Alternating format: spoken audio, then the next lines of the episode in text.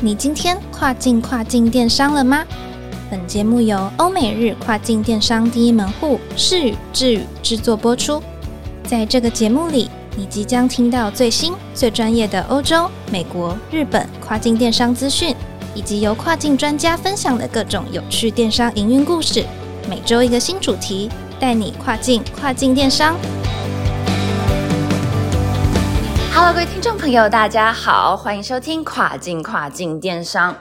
这个跨年已经过了，那很快呢要迎接新的虎年来临。现在这边呢，预祝各位在虎年虎威生风，吉祥如意，身体健康。祝所有卖家们都可以爆单大卖。那今天的节目呢，要跟各位听众朋友分享的是，如果你今天是要将产品出海的品牌方，除了将产品做好之外呢，最重要的就是需要掌握好费用成本啦。那当然呢，除了最基本的产品自身本身的成本，以及这个投成的物流平台的月费、抽成费之外呢，今天也特别邀请到我们 Wiser 智宇欧美电商部的总监 Albert，在新的一年为各位分析好跨境电商。可可能会被忽略的隐形成本，其中包含 FBA fee、sponsor brand 广告成本、分仓、合仓费用等等。那在这边就要请各位仔细听下去喽。让我们欢迎 Albert。Hello，各位听众朋友，大家好，我是 Albert，很高兴在新的一年又跟大家见面了。那在这边也先预祝各位新年快乐。那么很开心呢，在去年整年度看到台湾有许多的卖家或是企业投入到跨境电商这个商业模式里。不过在过去这一年多来的观察下呢，我们有时候会发现到，可能有部分的卖家朋友对于经营亚马逊平台会产生的种种成本。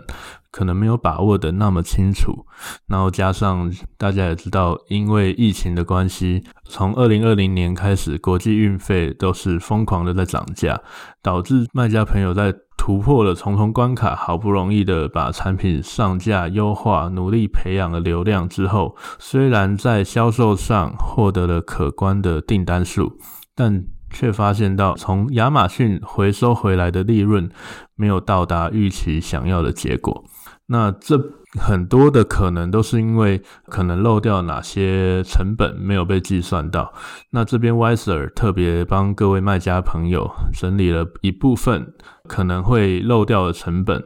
让不管是已经进场在做销售，或是还在评估是不是要进场的朋友，都可以检视一下自己是不是有没有算到的成本花费。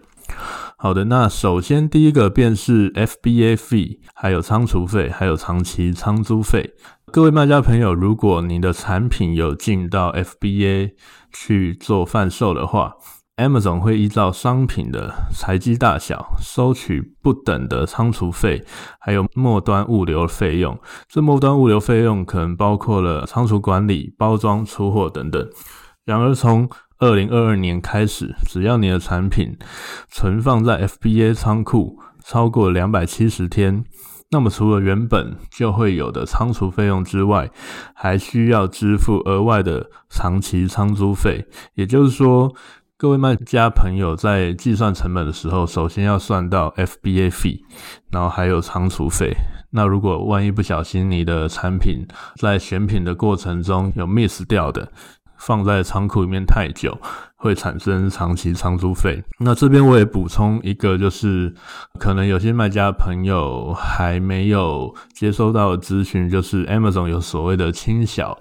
产品的运输计划。有些卖家朋友，因为他们的产品可能价格低于美金七块钱，或是欧洲的话是低于十块钱欧元，然后它的材积大小又低于。一般的 standard size 的产品，那么它其实是有资格可以去申请 Amazon Small and Light 这个轻小计划的运输。做 FBA 的卖家，这会在你的 FBA fee 上有非常大的节省，大概平均可以节省到三成到四成。所以，如果您的商品是符合轻小计划标准的话，很建议大家就是多去申请。再第二个是 sponsor brand 的广告成本，我想所有的在做 Amazon 的卖家应该都有在投 PPC 的广告。那很多卖家可能会就是为了怕广告预算爆表、花费爆表，那就会去广告界管理界面去设定 daily budget cap。但是可能大家会漏掉的是说，这个 daily budget cap 它的上限，它是只针对 sponsor product。这一个广告类型的 campaign 来做设限，sponsor brand 和 sponsor display 是不在这个限制范围内，所以大家在计算广告预算的时候，如果你是有开启 sponsor brand 和 sponsor display 类型广告的卖家，要记得在你的广告总预算里面要把这两个广告类型的预算也要加上去，这样才会是你真正的广告花费。再来第三个会是分仓费用，还有合仓费用。我们在做头程物流的时候，我们在 FBA 上建立了新门，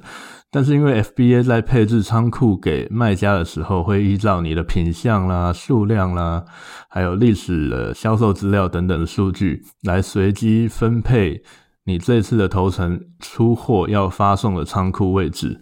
那如果没有在后台启用，合仓的设定的话，你在建立发货计划的时候，Amazon 会把你的商品一次的询门的商品分成好几个仓库去出。那如果你的出货不是透过快递 door to door 的方式，那么你可能会造成非常庞大的报关啊、分货还有陆运的费用。然后，如果你如果是选择合仓服务，亚马逊会把尺寸类别相同的产品全部配置在同一个仓库的位置，然后到了那个仓库之后，再由亚马逊内部的物流系统进行分仓的配置。但一般来说，这个合仓的服务是会收费的，它英文是叫做 placement service，收费的方式可能跟。商品的材机还有美国当地陆运的费率是有关的，所以大家可以比较一下合仓跟分仓哪一个造成的成本。对你来说会比较划算，或是比较省时间，大家可以考量一下。但这边也提供各位卖家朋友另外一个选择：如果你的产品是在从中国出货，也可以透过亚马逊全球物流 AGL 的服务来进行头程物流的配送。那用 AGL 的好处是说，你可以享有免费的合仓服务，还有你的产品可以优先入仓。因为比如说你在旺季前，大家都抢着在补货，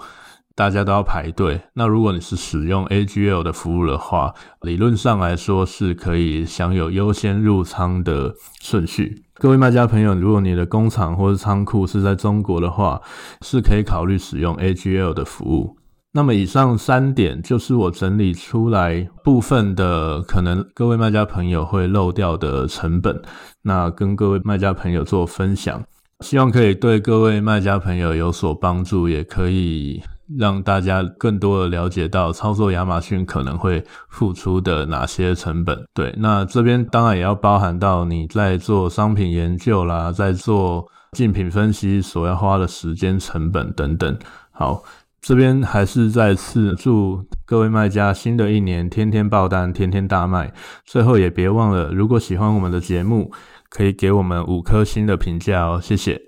OK，以上呢就是 Albert 提供给各位卖家的小叮咛啦，请各位务必记得多多关心自己的账号营运情况，才可以在新的一年旗开得胜哦。最后呢，也千万别忘记了每周二早上八点钟准时收听跨境跨境电商，让我们带你跨境跨境电商。我是 Doris，我们下次见喽。